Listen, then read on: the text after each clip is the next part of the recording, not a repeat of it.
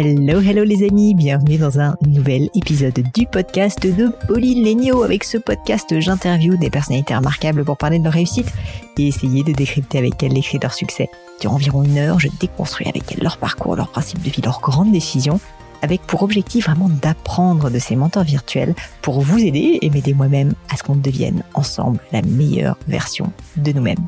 Si mon univers vous plaît d'ailleurs, que vous ne connaissiez pas encore le podcast ou très peu, eh bien n'hésitez pas si vous voulez en savoir plus, si vous voulez jeter un œil à tous mes autres contenus sur YouTube, sur LinkedIn, sur ma newsletter, sur Instagram. Tout est 100% good vibes, tout est 100% gratuit et je vous mets les liens dans les notes de cet épisode. Globalement, si vous tapez mon nom Pauline ça devrait se trouver assez facilement. Et je suis très très heureuse aujourd'hui de vous présenter mon invité du jour, qui est une personnalité en tout point remarquable, donc digne représentant du podcast, puisque j'ai le plaisir de recevoir l'amiral Olivier Lajousse. Si l'épisode vous a plu, n'hésitez pas à faire un petit bonjour d'ailleurs à Olivier sur LinkedIn, où il est très présent. Alors, pour ceux qui ne connaissent pas, qui est Olivier Lajousse Vous l'avez compris, il est amiral. Mais son parcours est vraiment incroyable et je suis sûr qu'il en inspirera plus d'un d'entre vous. Il été donc marin d'État pendant 38 ans, a navigué durant 17 ans, commandé trois navires. Il a participé à la résolution de nombreux conflits armés dans les années 80 à 2000. Le Liban, l'Iran, l'Irak, l'Afghanistan, bref, il a énormément voyagé. Il a aussi été directeur, directeur plus tard, pardon, de la communication, puis DRH de la Marine nationale. Et aujourd'hui, il met à profit finalement toute cette expérience pour être conférencier et vraiment transmettre. C'est ce qu'il a fait d'ailleurs très très bien dans cet épisode, puisqu'il est à la fois conférencier et auteur de plusieurs ouvrages, L'art de diriger, L'art du temps et L'art de l'équilibre, dont on m'a parlé dans cet épisode. J'ai absolument adoré avoir Olivier sur le podcast. Je me suis fait embarquer dans un tourbillon de réflexion aussi inspirante que drôle, percutante et profonde. Florilège de citations pour vous. Ne pas être passager clandestin de sa vie, tout ce qu'on enfouit pourri. Personne ne peut te blesser sans ta permission. Très forte celle-là. Ou encore la maxime que se répète souvent Olivier. Le premier qui s'énerve a perdu. Dans cet épisode, on a également parlé de courage, de comment mieux naviguer dans l'incertitude ou encore de comment se recentrer sur les valeurs humaines afin de devenir, bien sûr, la meilleure version de nous-mêmes. Écoutez l'épisode jusqu'au bout, armez-vous d'un carnet pour prendre des notes parce que je vous promets, il y a énormément de pépites et je suis sûr que vous allez vraiment tirer énormément d'enseignements de cet épisode. Mais je ne vous en dis pas plus et laisse place à ma conversation avec l'amiral Olivier Lajousse. Bonjour Olivier. Bonjour Pauline. Merci mille fois d'avoir accepté cette invitation. Alors Olivier, j'ai entendu dire par vous que vous aviez une petite coquetterie dont vous aimeriez me parler et parler à notre audience sur le thème important, en ce 14 juillet quasiment, de la liberté, de l'égalité et de la fraternité. Est-ce que vous pourriez m'en dire plus? Oui, je, je, suis de ceux qui pensent qu'une communauté, ça vit euh, à travers des valeurs qui sont partagées et régulièrement revisitées. Et ce qui me fait me peine un petit peu, et notamment euh, à la veille de la fête nationale, c'est que c'est les trois mots qui font la trilogie de notre République liberté, égalité, fraternité. On entend rarement euh, les gens en débattre et les re-questionner, alors que ça date toute chose, mm. euh, en remettant les choses un peu euh, dans l'histoire, allez, on va dire de, depuis la Révolution de 89, 1789. Donc je trouverais intéressant qu'on revisite ces mots. Ma perception, c'est que euh, derrière liberté, on, on, met beaucoup la liberté individuelle, le monde très individualiste et, et, du coup ça rend la liberté insupportable puisque c'est ma liberté contre celle des autres et non mm. pas la, ce qui fait la liberté d'un groupe, la liberté des opinions, euh, etc., Voilà. Donc j'aimerais bien qu'on reparle de ça. Ensuite, euh, quand on dit égalité, de la même façon, je suis mal à l'aise avec le mot puisque trop souvent c'est euh, on met tout le monde au même niveau et, et on donne pas le bon le, le bon sens à l'égalité au risque du D'autant plus que dans l'histoire, on parle d'une égalité de droit et non d'une égalité de fait, bien évidemment. Exactement. Mais sauf qu'on oublie qu'on parlait bien de l'égalité des droits, et donc on parle d'égalité et on va dans le plus mauvais des, des registres. Et du coup, euh, je suis de ceux qui proposeraient volontiers à la République de remplacer égalité par équité. Et je hmm. trouverais ça beaucoup plus juste. Je dis souvent, il y a une petite image très drôle qui permet de comprendre ça. C'est il y a une palissade, il y a trois personnes derrière cette palissade de l'autre côté de la palissade, euh, il se déroule un beau spectacle.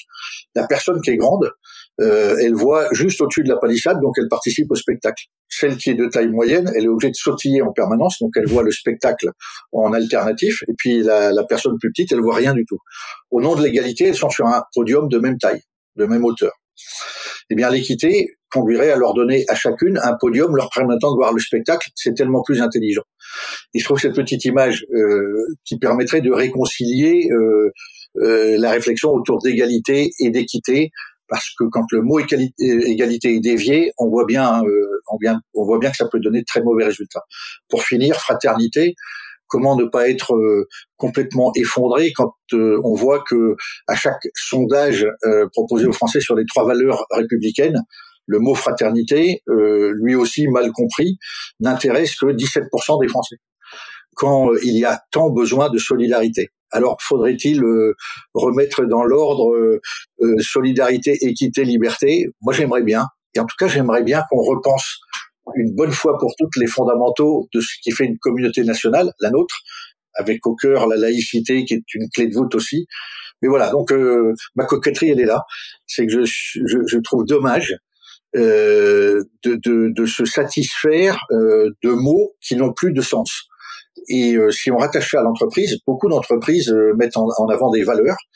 Et quand vous allez dans ces entreprises en disant, ben voilà, moi j'ai lu votre beau papier glacé, vos valeurs, qu'est-ce que vous, vous mettez exactement derrière? Et très souvent, bah, on est assez étonné de voir qu'il n'y a rien derrière juste des mots qui font plaisir, mais qui ne sont hmm. pas incarnés et, profondément vécus. Alors pas partout, il y a quelques entreprises où ça existe, mais voilà.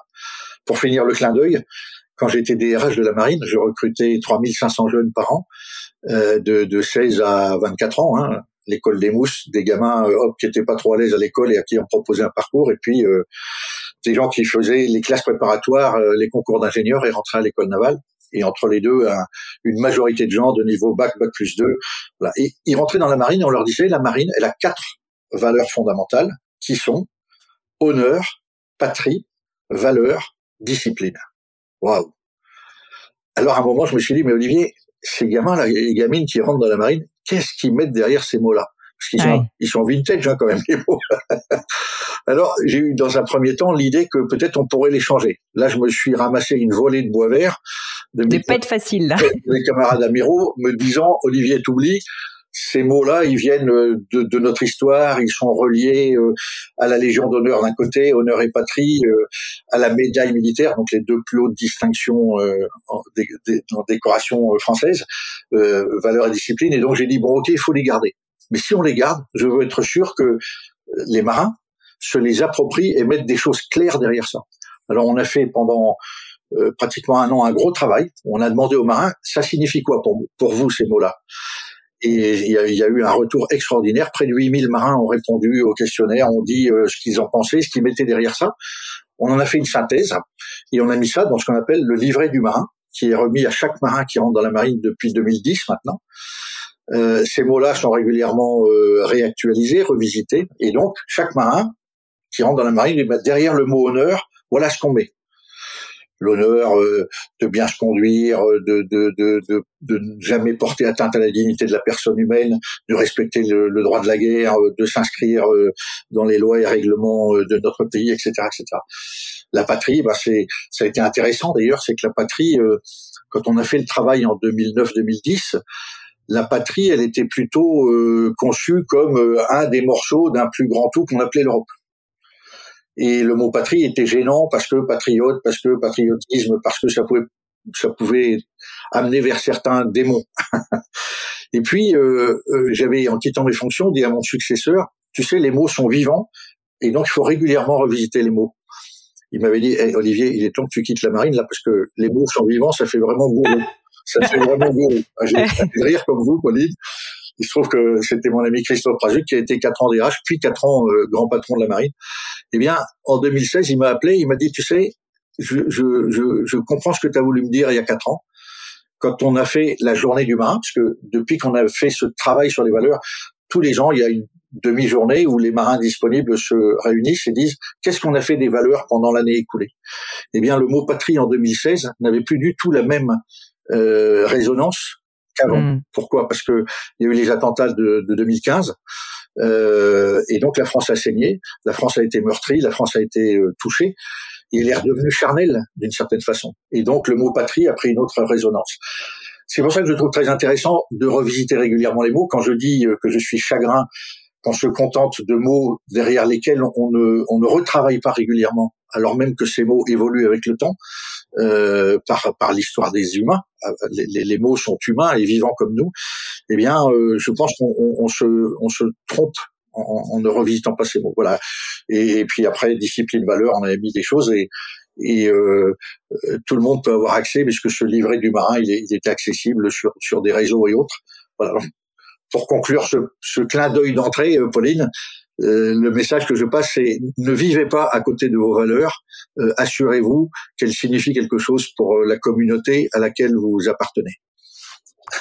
euh, J'aurais pas pu rêver d'une plus belle entrée en matière, Olivier. D'autant plus que pour tout vous dire, vous prêchez une convaincue parce que moi j'ai fait des études littéraires. Je suis normalienne et en fait j'ai compris assez tôt la complexité en fait et la polysémie des mots. Et c'est vrai qu'en fait, j'ai réalisé, euh, même moi-même dans mon entreprise actuellement, à quel point quand je dis quelque chose, un mot n'a pas le même sens pour moi en réalité que pour quelqu'un d'autre. Et donc, j'aimerais, euh, j'aimerais peut-être continuer euh, sur ce chemin-là, parce que comme vous l'avez très justement rappelé, donc pour les personnes qui nous écoutent, vous avez eu un rôle très important dans la marine, mais notamment un rôle de relation de ressources humaines. Et donc, j'imagine que cette clarification des mots et de la culture devait quand même être un, un des, en fait, un des objectifs clés, quoi, tout simplement de votre mandat. Et j'aurais aimé euh, comprendre euh, au niveau de la communication interne, parce que avoir une équipe d'une certaine manière de 3-4 000 personnes, 5 000 peut-être personnes, ça doit pas être évident justement de faire comprendre avec simplicité ben, les valeurs en fait qui sont celles de la marine et, et comprendre en fait tout simplement euh, voilà cette culture. Donc au-delà de ce livret, je serais assez curieuse d'avoir quelques exemples ou quelques voilà choses que vous auriez mis en place pour justement faire comprendre ces mots et puis euh, surtout euh, les faire adhérer aussi euh, via via votre leadership aux, aux, personnes qui, qui sont nombreuses et, et parties de la marine. Alors le, le, comme DRH de la marine, je gérais près de 50 000, 50 000 emplois au total. 50 000. il y avait à l'époque pratiquement 40 000 militaires et 10 000 civils de la défense qui, qui pour beaucoup d'entre eux étaient des ouvriers d'État statut d'ouvrier d'État travaillant dans les bases navales, les bases aéronavales, quelques cadres, et puis il y avait les militaires qui, euh, pour la plupart, sont euh, des gens contractuels euh, qui restent entre 12 et 16 ans dans la marine. Pourquoi? Parce que à bord des bateaux, c'est une vie très exigeante. vous êtes absent de chez vous entre 4 et 7 mois par an. Vous vivez, dans l'univers clos du bateau, que ce soit un sous-marin ou un bateau, voilà, et vous êtes séparé de votre famille de, de longues semaines, de longs mois. Vous vivez au sein d'une communauté. Euh, les marins, comme j'aime à le dire, vivent au rythme du quart par tiers. Je trouve que c'est très joli de dire ça. Je vis au rythme, du, quart par tiers. C'est joli, non? Qu'est-ce que ça veut dire? Vous les mots. ben, J'aime bien, mais alors là, je ne comprends pas. Faire le quart, Pauline. Faire le quart, c'est tenir un poste. Vous savez, faire le quart. Ah. Comme on fait le quart, euh, vous avez déjà entendu faire le quart. Le mot euh, faire le quart, c'est je suis là pendant quelques heures en responsabilité dans dans un emploi donné, derrière un radar, derrière un sonar, à la passerelle, à la machine du bateau, et pendant quatre heures, euh, je suis un des opérateurs de la chaîne opérationnelle du bateau. Et le quart se fait partir, c'est-à-dire trois équipes, puisque euh, en gros vous avez différents métiers qui doivent, euh, qui, se conjuguent et qui font que le bateau tourne 24 heures sur 24. Et donc partir, c'est trois équipes. Ce sont les trois huit des marins. Un petit clin d'œil, c'est que les marins se méfient de la routine faire toujours la même chose à la même heure au même endroit, ça peut vite conduire à, à, à être moins attentif et donc à hmm. avoir euh, euh, potentiellement des accidents. Du coup, on a découpé la journée de façon très subtile. Euh, le matin, euh, la première partie de la, de, la, de la journée, les 12 premières heures, c'est 0, 4, 4, 8, 8, 12. Les trois équipes font chacune 4 heures. Et puis pour décaler tous les jours le, le temps, eh bien l'après-midi, c'est 12, 15, 15, 18, 18, 20. Et donc le, le 20-24 fait que vous vous changez d'heure de carte les jours, hmm. vous voyez, et ça tourne. Vous êtes jamais durablement euh, de, et toujours de quart de minuit à 4, par exemple. Parce que le quart de minuit à 4 heures du matin, c'est la nuit profonde, c'est la nuit noire, c'est une ambiance particulière, c'est une atmosphère particulière. Et nous, les humains, j'aime à dire que nous, les humains, ben, heureusement, on est complètement imprégnés de ce qui nous entoure. Et quand il fait nuit, il fait nuit. Et quand il fait jour, il fait jour. Là. Et donc, pour éviter euh, d'être des, des, oiseaux de nuit, euh, les champions du 0 à 4, on, on, a changé et, on a mis ce rythme du quart par tiers. Derrière ça, euh, euh, je reviens à votre question, comment on, on partage euh, un vocabulaire, un langage, euh, comment on s'assure qu'on comprend bien les mots de la même façon quand on est un équipage? Bien chez nous les marins, ça passe par beaucoup de d'abord de formation, c'est-à-dire que un marin c'est en moyenne une vingtaine de jours par formation et par an. Dans ces formations, il y a bien sûr des aspects très techniques, mais il y a aussi des aspects qu'on pourrait appeler managériaux euh, ou de travail en équipe. Euh, chez nous, on dit travail en équipage. Et donc, on, on chaque fois qu'on emploie un mot derrière, il y a le lexique de ce mot, on dit ce qu'on met derrière, on donne des exemples, on le travaille et on s'assure que chacun a bien compris euh, ce qu'il y avait précisément derrière ce, derrière ce mot-là. Voilà, et ça, je crois que c'est important. Et ensuite, pour être sûr que, chacun a bien compris. On, fait, euh, en gros, on a, une, culture de briefing des briefings, ou, également appelé retour d'expérience. On fait quelque chose ensemble, il y a un résultat euh, au bout, euh, satisfaisant ou moins satisfaisant.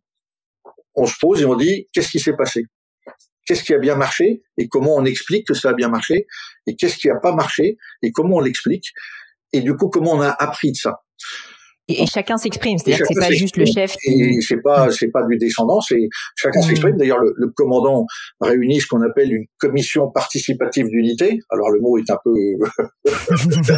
un peu compliqué, mais en gros c'est autour de la table.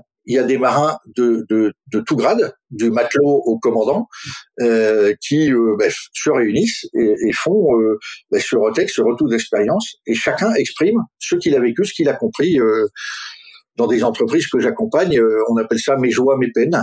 Euh, on a passé un mois et demi ensemble, on a eu à gérer telles et telles affaires. Qu'est-ce qui m'a rendu heureux? Qu'est-ce qui m'a rendu malheureux?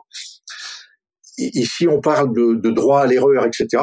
Pour moi, euh, ça doit pas être quelque chose comme ça, une, une espèce de droit qu'on donne en l'air. C'est le droit à l'erreur, c'est l'erreur n'est intéressante que parce qu'elle est apprenante c'est parce qu'on a fait l'erreur qu'on a appris que c'était une erreur. Potentiellement, euh, euh, c'était pas une bonne idée d'avoir fait la chose comme ça, euh, tel ou tel truc. Et donc, en le partageant, euh, on apprend ensemble. Le pire, ce sont les organisations dans lesquelles on cache les erreurs. Euh, donc euh, il s'agit ni d'encourager l'erreur, ni de favoriser l'erreur, ni rien. Il s'agit d'accueillir l'erreur. Elle viendra de toute façon, mais surtout une fois qu'elle est là, de la partager pour qu'elle soit apprenante. Et ça, on a cette culture-là chez les marins. Et à travers euh, une, une, un rituel comme, ce, comme celui de la commission participative d'unité, on se parle. Après, vous avez des rendez-vous euh, différents. par exemple, un commandant, quand il est nommé au commandement d'un bateau, trois mois après sa prise de commandement, il fait euh, ce que dans certaines entreprises on, appelle un rapport d'étonnement. C'est voilà, ça fait trois mois que je suis là. Qu'est-ce que j'observe Qu'est-ce que je vois Et comment je me projette pour les, deux ans qui viennent euh, Où sont les forces et les faiblesses euh, de, du bateau, de l'équipage Qu'est-ce qu'en apparence enfin, qu'est-ce qui manque a priori, qu'est-ce qui pourrait manquer? Et, où sont les forces? Voilà. Et donc euh, on, fait cette analyse-là. Et ce qui est intéressant, c'est que ce rapport de prise de commandement, rapport d'étonnement, eh bien, il est relu et partagé et, et éventuellement euh, euh, amendé d'un papier supplémentaire du représentant des officiers mariniers c'est comme ça qu'on appelle les sous-officiers dans la marine, et des matelots, euh, c'est comme ça qu'on appelle les soldats dans la marine. Et donc le représentant des matelots peut dire, ben voilà, moi j'ai lu euh, ce que vous dit le commandant, et pour ma part, il a oublié de vous dire ça, je pense qu'il a oublié de vous dire ça, ou que là, il exagère. c'est écrit avec beaucoup de courtoisie, bien sûr, mais, mais chacun s'exprime. Et puis enfin, ce que je trouve assez vous, si je puis me permettre, et je suis désolée de vous avoir interrompu, c'est à quel point ça bat en brèche l'image traditionnelle qu'on peut avoir en tant que civil, ce qui est mon cas, d'un management extrêmement top-down dans la marine, parce que là, en fait, c'est extrêmement, euh, au contraire, alors inclusif, c'est pas le bon terme, mais euh, mais, mais ce que je veux dire, c'est que c'est justement très euh, horizontal, quoi. Ah, moi, j'ai pas peur de dire que c'est très inclusif. Ce, ce regard qu'ont beaucoup de de civils, comme on dit chez nous, les marins militaires, sur nous, il est à la fois, on, on l'entend, mais, mais il est, à mon avis, le, le résultat d'une de, grande méconnaissance et puis de d'une image qui reste figée depuis des années, des années. Oui, euh, il y a eu sans doute dans l'histoire des armées à certains moments euh, euh, quelque chose de très descendant, très très hiérarchique, euh, mais ce qui a profondément changé la donne, c'est d'abord euh, la professionnalisation des armées. C'est au début des années 90, la décision de François Mitterrand de ne pas envoyer d'appeler à la guerre du Golfe, hmm. parce qu'aucun parent français n'aurait supporté, je pense, de voir son fils mourir dans les sables du désert au nom euh, de la défense de la nation. La France n'était pas en danger euh, en tant que telle directement. Et donc, euh, on a compris à ce moment-là qu'il fallait mettre fin au service militaire dans, dans sa forme euh, euh telle qu'elle était à cette époque-là. Moi, j'ai milité pour ça. Hein. Je ne m'en suis pas caché. Je, je, je disais, on peut pas parler d'égalité filles-garçons sans soumettre les filles à la même règle que les garçons. C'est quand même une année euh, donnée à la nation. Et donc, euh, il n'y a pas égalité si les, si les deux genres ne sont pas soumis à la même loi. Deuxièmement, sur à peu près 380 000 garçons chaque année prêts à être appelés, euh, on en prenait euh, à, peine plus de la moitié. Donc l'autre moitié y échappait de facto.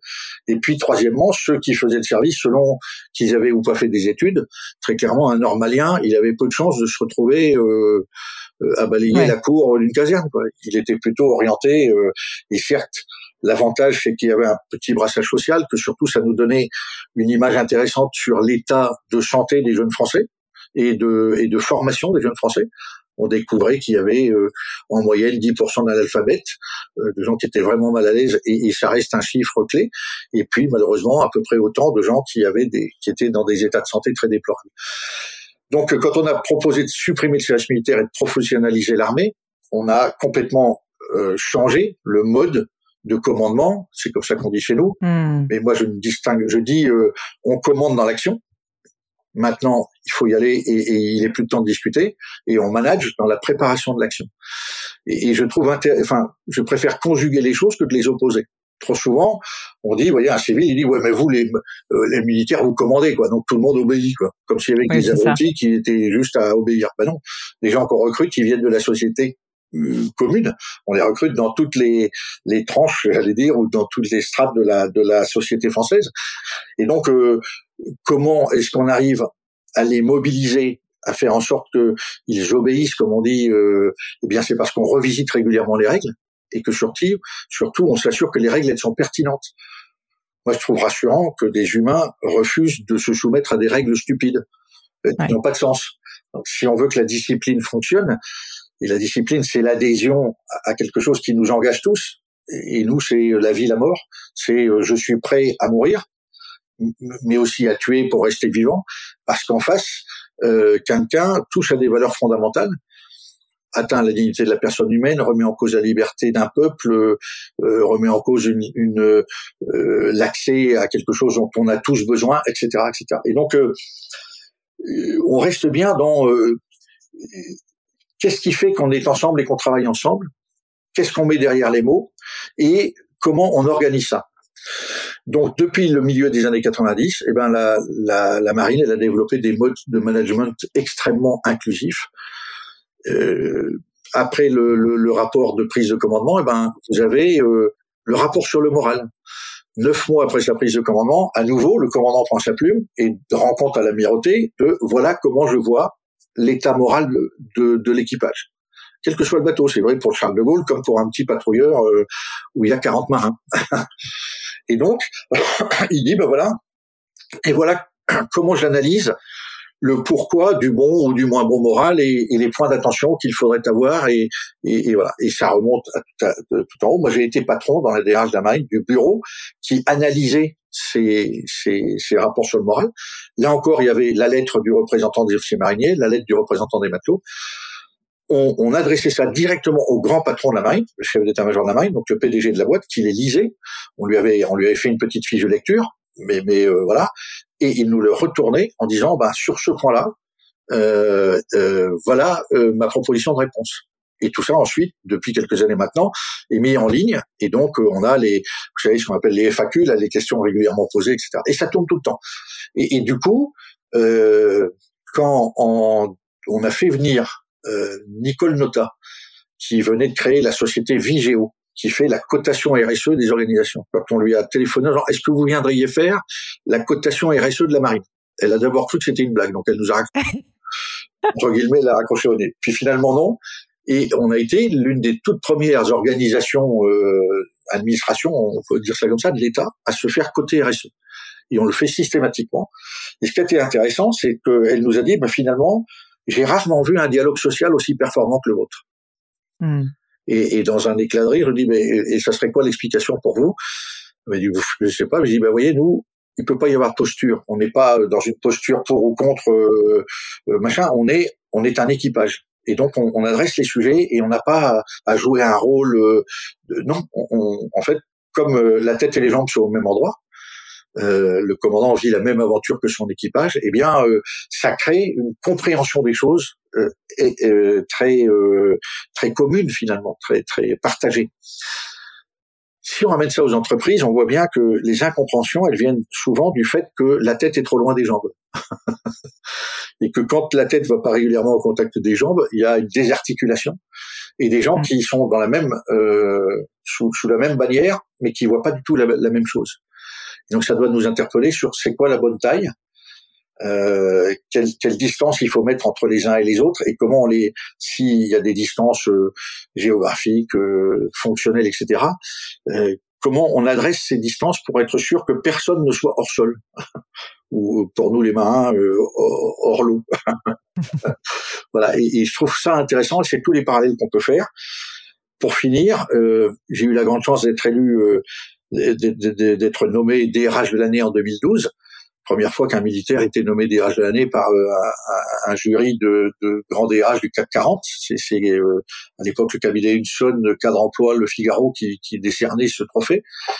Euh, et, quand je suis passé devant le jury, ils m'ont interviewé sur bien sûr comment je faisais mon travail de, de DRH et tous ont dit mais c'est incroyable, vous avez sur certains sujets des, des, des années-lumière d'avance sur ce que nous pratiquons nous, la gestion prévisionnelle des emplois, la formation euh, et la détection et le développement des talents, euh, le dialogue social euh, et, et, aussi avait euh, cette idée que on était l'armée et que voilà c'était euh, garde à vous là-dedans et qu'on était très loin de ça. Et en fait on est sur bien des sujets et c'est désormais euh, de plus en plus euh, de notoriété publique et reconnue, on a plutôt des coups d'avance, mais simplement parce qu'on a euh, une politique RH extrêmement dynamique et que pour recruter 3500 jeunes filles et garçons à qui vous proposez un premier parcours professionnel d'une quinzaine d'années extrêmement exigeant, avec beaucoup de formation, beaucoup de technicité, beaucoup de prise de risque, beaucoup de contraintes, euh, euh où il n'y a pas de dimanche, pas de samedi. Mmh. Euh, la notion de temps de travail, euh, c'est pas tout à fait ça, parce que quand vous appariez de Brest ou de Toulon pour revenir euh, quatre ou cinq ou six mois plus tard, pendant ces six mois-là, vous n'êtes pas avec les copains ou, ou, en famille, vous êtes dans l'équipage. et donc on a développé des savoir-faire que je trouve intéressant de partager, ce que je fais maintenant, puisque depuis que j'ai quitté la marine, je j'interviens auprès de public euh, en entreprise et je leur dis, ben voilà comment nous, les marins, on fait. Et, ce qui me fait grand plaisir, c'est que beaucoup disent, mais finalement, on a plein de choses à, à copier, entre guillemets, ou en tout cas à s'approprier, à adapter dans nos organisations. Euh, donc voilà, vive la marine. vive la marine et je vous remercie. Euh, alors j'ai mille questions. Peut-être pour commencer, ce que je trouve assez euh, fou dans ce que vous nous décrivez, c'est à quel point le, le, le temps long euh, est nécessaire. Euh, et je sais que c'est un sujet qui vous échappe parce que vous avez écrit un livre sur l'art du temps que je n'ai pas encore lu, mais que j'ai sur ma to-do list. Euh, enfin, ma to-do, une, une to-do list que je rêve de, de, lire le plus vite possible. ça n'est pas une tannée, au contraire.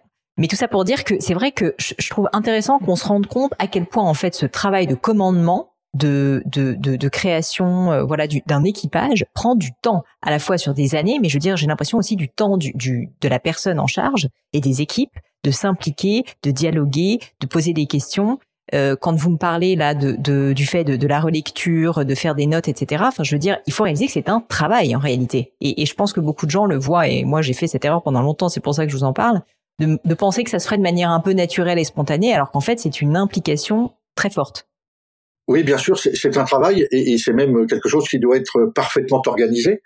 Euh, et là encore euh, re-questionner régulièrement pour être sûr qu'on n'est pas rentré dans une routine euh, où on finit par faire la chose un peu comme on fait euh, le compte rendu annuel de machin qui finit par être un, mmh. compte rendu qui n'a plus de sens où voilà, il est tellement formaté tellement que, que, que comme disent les jeunes, c'est bullshit, quoi. On ne reçoit rien. Nous, on est très exigeants là-dessus. Il y a cette culture de de de de, l'analyse, du retour d'expérience et, de beaucoup échanger et parler pour apprendre ensemble. Ce qu'on appelle euh, l'entreprise apprenante ou l'intelligence collective. Ben, un, équipage de, de, de, navires de combat de la marine nationale, c'est un exemple d'intelligence collective parce que euh, en permanence on a ce souci de, de, de toujours améliorer nos, nos, nos procédures, d'être toujours euh, performant, prêt. Euh, et, l'incertitude étant le cœur de notre métier, euh, à la fois parce que quand la mer euh, se déchaîne et qu'il y a 12, 13, 14, 15 mètres de creux, ben on rigole plus. Hein, il faut mettre le bateau face aux vagues, y aller tout doucement et, et, comme le disait le grand Michel Desjoyaux, deux fois vainqueur du vent des globes, c'est elle qui vous laisse passer. Elle, c'est la mer. Mm. Et, j'aime beaucoup cette formule, c'est elle vous laisse passer. Et elle vous laisse passer parce que vous vous acceptez euh, les contraintes qu'elle vous qu'elle vous impose. Ouais. Je crois que c'est Emmanuel Kant qui dit on reconnaît l'intelligence d'un individu à sa capacité à, à, accueillir les contraintes ou la contrariété et l'incertitude. Si on ramène ça à nos sociétés et, et à ces trois quatre années qui viennent, enfin ces deux années qui viennent de passer, euh, où tout le monde redécouvre l'incertitude du monde, euh, et ben nous, les marins, on dit, ben, nous, c'est notre quotidien.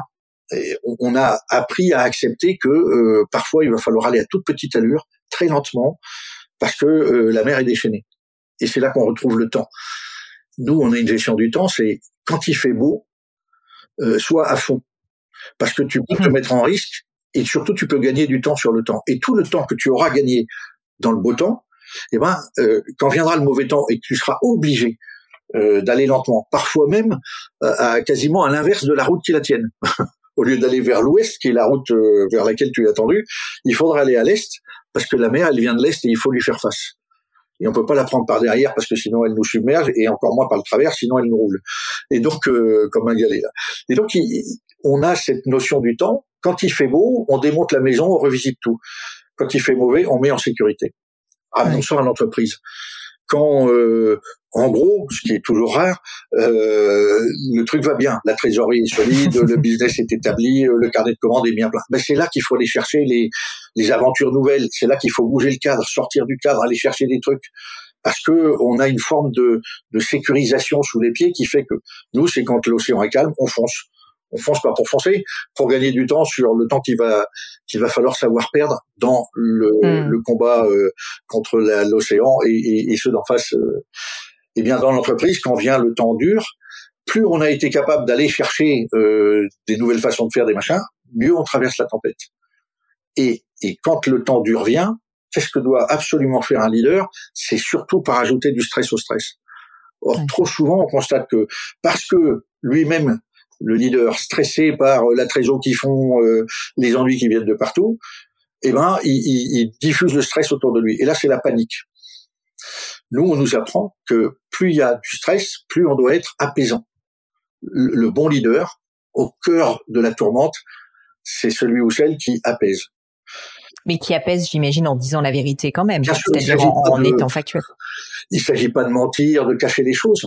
Il faut simplement dire oui, c'est dur, mais c'est pas c'est pas en s'énervant qu'on va y arriver. Donc euh, mm. on a euh, dans les cours de les, les formations au commandement euh, d'équipe parce que il y a le commandant du bateau, mais vous avez aussi celles et ceux qui à bord du bateau dirigent des équipes d'experts techniques, experts du sonar, du radar, les hélicos, etc., etc., la machine. voilà, vous avez plein d'expertises avec des, des, des, des patrons de ces BU, si on parlait voilà de ces unité-là. Eh bien, on les forme en leur disant, en leur montrant euh, euh, la, la, la, route de Pluchnik, vous savez, la route des émotions. Pluchnik, c'est ce, ce, grand psychologue américain qui, au XXe siècle, au siècle dernier, a beaucoup travaillé les émotions et montre comment un être humain, d'une petite contrariété, peut devenir foudrage. Une mmh. fois qu'il est foudrage, mettre toute, toute l'équipe en danger. Si je devais donner une petite idée, le lien entre le temps et la violence, la contrariété et la rage vous êtes dans un embouteillage. Vous êtes pressé, pressé, pressé, attendu pour un rendez-vous très, très, très, très important euh, à l'autre bout de Paris. Vous prenez une petite rue parisienne et là, pas de bol, il y a un gros abruti en train de décharger un camion. Il est déjà mort. Et vous, vous êtes déjà l'assassin. C'est une petite image simple pour dire, regardez la vitesse à laquelle nous, les humains, potentiellement on a la capacité d'une contrariété à, à, devenir foudrage et donc à ne plus être capable de, de, de rester calme, de maîtriser l'émotion. Je suis connu. C'est intéressant. Je, me permets de vous interrompre sur ce sujet.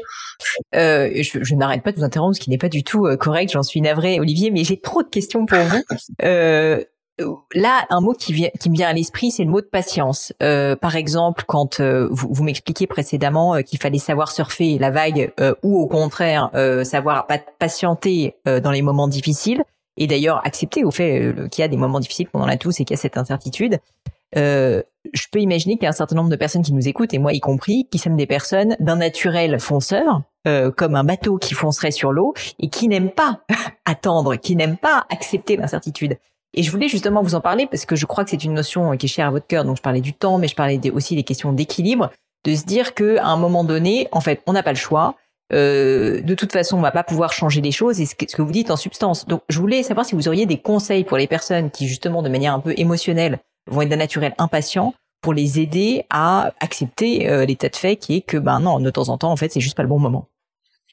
Euh, je, dis ça avec beaucoup d'humilité puisque moi-même, euh, peut-être parce que je suis un très grand prématuré, je suis né, j'avais pas tout à fait sept mois et euh, c'est presque un miracle que je sois là parce que quand on était prématuré au, milieu des années 50, euh, je suis né en 55, la survie pour un gamin qui naissait avant 7 mois, elle n'était pas garantie.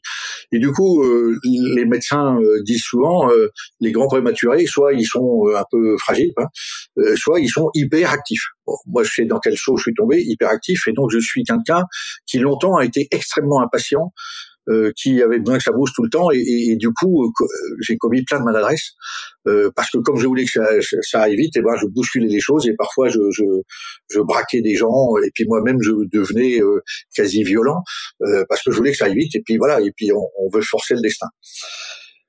Et donc j'ai appris ma, première la, la, la, le premier repère en réponse à votre question c'est le premier qui s'énerve a perdu Hmm. chaque fois que je me suis énervé, et ça m'est arrivé, ça m'arrive de moins en moins parce que j'ai appris, chaque fois que je me suis énervé, qu'est-ce que j'ai constaté? Un, que les gens euh, me déconsidéraient, en tout cas me disaient, bon bah ok. Et, je dis en rigolant, mais finalement, qu'est-ce que fait un adolescent? Il y a sûrement des auditeurs qui ont des, des enfants adolescents. Un adolescent, il vient titiller papa et maman, et il voit où ça craque. Et une fois qu'il sait où ça craque, c'est lui qui a gagné. Qu'est-ce que fait un négociateur? Qu'est-ce que fait un commercial? On, va chercher le point de sensibilité de l'autre, on le fait craquer, et donc on, on, on a le point, on, a gagné. On sait comment euh, faire craquer cette personne. Que c'est dur de pas craquer. donc c'est le premier qui s'est perdu parce qu'il montre à ceux d'en face où sont ses points de faiblesse. J'ai appris ça très tôt, j'avais 24 ans, je commandais mon premier bateau, c'était un petit patrouilleur euh, euh, au titre de la coopération avec le, le Togo, donc c'était un, un, équipage moitié euh, français, moitié euh, togolais. Et j'ai piqué une grosse colère un jour parce qu'il y avait une succession de, de, de sottises qui, qui, nous avaient mis dans, dans, dans, des situations très délicates. Finalement, tout s'était arrangé au dernier moment, mais voilà, tout, il y avait eu plein de sottises de fait. Et donc, euh, contrarié par toutes ces sottises, et m'étant moi-même fait un film à l'avance en disant euh, on a failli s'échouer, on a failli arriver en retard, on a alors que rien de tout ça n'est arrivé, mais dans ma tête c'est mm. voilà. Et donc je pique une rose scolaire. Bon, les choses se calment. On a pareil euh, après quatre jours d'escale où on avait amené de l'aide humanitaire après un cyclone au Gabon. Et euh, quelques heures après l'appareillage, un, un matelot togolais, il mesurait 2 mètres, il s'appelait Kondo, je m'en souviens encore, hein, c'était il y a bien longtemps, c'était en 79, 1979, il se plante devant moi, il me dit, tu n'avais pas le droit. Tu n'avais pas le droit. Bon, là, je me frotte les yeux en disant, Olivier, c'est toi le patron du bateau, le matelot, il te dit que t'as pas le droit, mais c'est pas la même culture euh, chez eux que chez toi, donc euh, voilà, écoute-le. Ça, c'était Milou Blanc qui me conseillait bien. Milou Rouge me dit, mais c'est qui ce con qui te parle comme ça bon, Heureusement, j'ai écouté Milou Blanc. Donc j'ai écouté, j'ai éclaté de rire et j'ai dit, bah explique-moi. Et il m'a dit, si toi le chef, tu cries comme tu as crié, tu te fâches comme tu t'es fâché, c'est qu'en fait, tu as très peur. Hmm. Si tu nous montres ta peur, qu'est-ce qu'on fait nous? Wow. Merci Kondo. Ce jour-là, il m'a fait comprendre le lien. Voyez comme c'est intéressant. Et quand, quand, je dis le premier qui a perdu et que je mets quelque chose, voilà. Donc moi j'ai appris ça à 24 ans grâce à Kondo qui m'a dit si tu nous montres ta peur, parce que souvent nos colères elles viennent de, de contrariétés, de, de, choses qui nous ça va pas assez vite, ça nous a ça nous a contrarié, ça nous a inquiété, pouf, on, on, on pète le câble. Bon mais voilà, donc faut travailler ça. Ensuite une autre euh, phrase m'a beaucoup aidé quelques années plus tard. Euh, c'est une très jolie euh, euh, parole du Mahatma Gandhi qui dit personne ne peut te blesser sans ta permission. Personne ne peut te blesser sans ta permission. Et trop souvent, en fait, on, qu'est-ce qui fait qu'on se met en colère, qu'on est blessé, machin, c'est que on interprète ce que dit et fait l'autre. On n'accueille pas, mm. on interprète, on juge, on préjuge. Et donc, on prend au premier degré euh, les choses en direct pour soi. Très souvent, trop souvent. Et donc, c'est, c'est l'éloge du pas de côté. J'étais il y a trois semaines à Nantes et j'ai vu une statue assez extraordinaire. Il y a, il y a je sais plus où c'est, dans Nantes, pas très loin des quais. Il y a un, homme debout avec une jambe sur euh, un pylône et l'autre jambe en l'air. Et ça s'appelle éloge du pas de côté. Et, et ça m'a ravi puisque depuis des années, je, je, je dis finalement, chaque fois qu'on fait un pas de côté, on, on, on reprend de la force. Le pire, c'est de se laisser enfermer dans le temps court, le temps immédiat, euh, la pression euh, du temps, machin. Et tout de suite, il faut un résultat. Et puis, euh, et puis si c'est pas fait avant, deadline et tout ça. Deadline déjà, rien que le mot deadline. voilà. D'abord, d'abord, c'est du bon français, comme chacun sait. Et, rien que deadline, ça fait peur. Quoi. Et donc, chaque fois qu'on on raccourcit le temps ou on rend le temps exigeant, on se met en danger. Et donc, où est-ce qu'on va chercher l'équilibre? Temps long, temps court. Euh, j'ai donné une clé tout à l'heure en disant euh, euh, quand il fait beau, c'est là qu'il faut tout secouer parce que malgré tout, même si on se met un peu en danger, il y a des sécurités. Quand il fait mauvais, il faut surtout être très calme.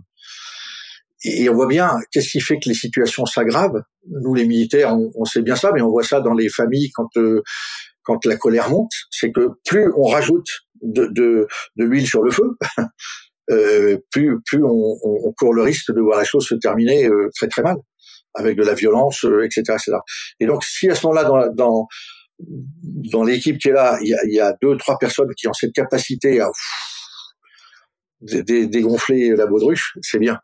Et, et, pour moi, un leader, moi j'ai été frappé par euh, par les dirigeants que j'ai eus qui avaient cette capacité quand, quand ça commençait vraiment à aller très mal, à être très calme, leur ton de voix baissé. Hmm. Ils étaient souriants, ils étaient euh, très calmes très apaisant. Il disait, il parlait peu, et quand il parlait, c'était bouffe euh, très très solide. Et, euh, j'ai toujours eu envie de ressembler à ça. Euh, il m'a fallu du temps. et, donc le premier qui s'est a, perdu. Personne ne peut te blesser sans ta permission. Ça a été deux clés qui m'ont permis de progresser.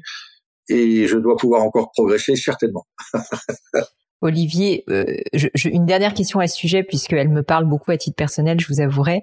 Quand on s'est énervé malgré tout et que le Milou rouge a pris le dessus, peut arriver de temps en temps, est-ce que vous auriez quelques conseils à me donner pour, euh, en fait, bah, on va dire rétablir une situation euh, avec l'entourage, que ce soit personnel d'ailleurs ou professionnel, justement parce que, bah, comme vous l'avez dit, ces personnes ont gagné, mais au-delà de gagner, ils peuvent avoir du coup une mauvaise image de vous, ils peuvent avoir peur. Enfin, il y a beaucoup de conséquences euh, à ces sursauts émotionnels. Et, donc, je voulais savoir, bah, peut-être dans le cas de ce compte d'eau, qu'est-ce que vous aviez fait euh, derrière avec les pages? Est-ce qu'il faut s'excuser? Est-ce qu'il faut expliquer? Enfin, je trouve ça assez intéressant et j'avoue que ça m'aiderait beaucoup. Alors, le, le euh, oui, bien sûr, moi j'ai débriefé. D'abord, j'ai remercié Kondo. Et puis après, je lui ai dit, euh, ben, tu sais quoi, on va, dès qu'on est accosté, euh, euh, on va se réunir et puis on va débriefer ça. Vous c'est comment hmm. j'en suis arrivé là. Et donc, euh, on a fait toute l'analyse des, des, des, différentes erreurs qui avaient été commises, qui m'avaient euh, irrité, irrité, irrité jusqu'à la colère. Et euh, du coup, j'ai dit, bah, voyez, euh, ça vient pas de nulle part, c'est bien le résultat d'eux. J'ai euh, j'ai commis une erreur en, en m'énervant, puisque je vous ai montré que je, je, je perdais la maîtrise de mes nerfs, euh, et vous, vous attendez de moi que je sois toujours quelqu'un de, de, de, de dans la maîtrise de ses nerfs. Et donc, euh, voilà, donc c'est arrivé comme ça. Du coup, qu'est-ce que ça veut dire? Ça veut dire que, euh, un, il m'a manqué quelqu'un qui m'a tiré la manche en disant, là, tu es en train de partir en vrille. Hmm. Et donc, euh, euh, eh ben, maintenant qu'on se connaît mieux, euh, il faut que aucun de vous ne se, ne se prive de dire attention là, euh, c'est en train de monter. Ouais. Et on va s'aider mutuellement les uns les autres. Et, puis après, dans, aussi bien dans, dans, ma famille, car ça m'est arrivé en famille, comme il n'y a pas de raison qu'on soit profondément différent, ou alors on est un peu schizo. Moi, je ne crois pas du tout qu'on ait quelqu'un au boulot et quelqu'un en famille, ou alors au secours. Et donc on est la même personne, même s'il y a des rituels un peu différents, euh, mais le caractère est là. Et donc euh, euh, dans ces cas-là, c'est quoi? C'est on s'est énervé très fort. Et eh bien le lendemain, le surlendemain, dès qu'on peut, dès qu'on est un peu apaisé, on dit ok là, euh, voilà, j'ai vraiment pas été bon. Comment c'est venu? Qu'est-ce qui a fait que j'ai déclenché comme ça et, et, ça pardonne rien, mais mais mais voilà comment je peux maintenant l'analyser et, et, donc euh, et eh ben ok vous on l'a analysé ensemble, donc on sait que ça c'est une situation qui peut me faire euh, déraper. Et donc, euh, bah, dès qu'on, dès qu'une situation euh, analogue se reproduira, on dira oup, oup, oup la moutarde est en train de monter au nez, on se calme, on fait un petit pas de côté. il faut être capable de, de s'excuser en disant bah, évidemment, je vous ai fait peur en m'énervant, je vous ai donné le sentiment de quelqu'un de brutal, de violent, d'excessif, d'injuste. tout dépend. Enfin voilà, tous les mots viennent. Euh, c'est arrivé pour telle raison, euh, j'ai perdu le contrôle. C'est, c'est, voilà, c'est, c'est dommage, c'est ma faute. Je vais pas dire que c'est, mais c'est pas arrivé par hasard, c'est arrivé par et donc je vais pouvoir travailler dessus. J'ai appris.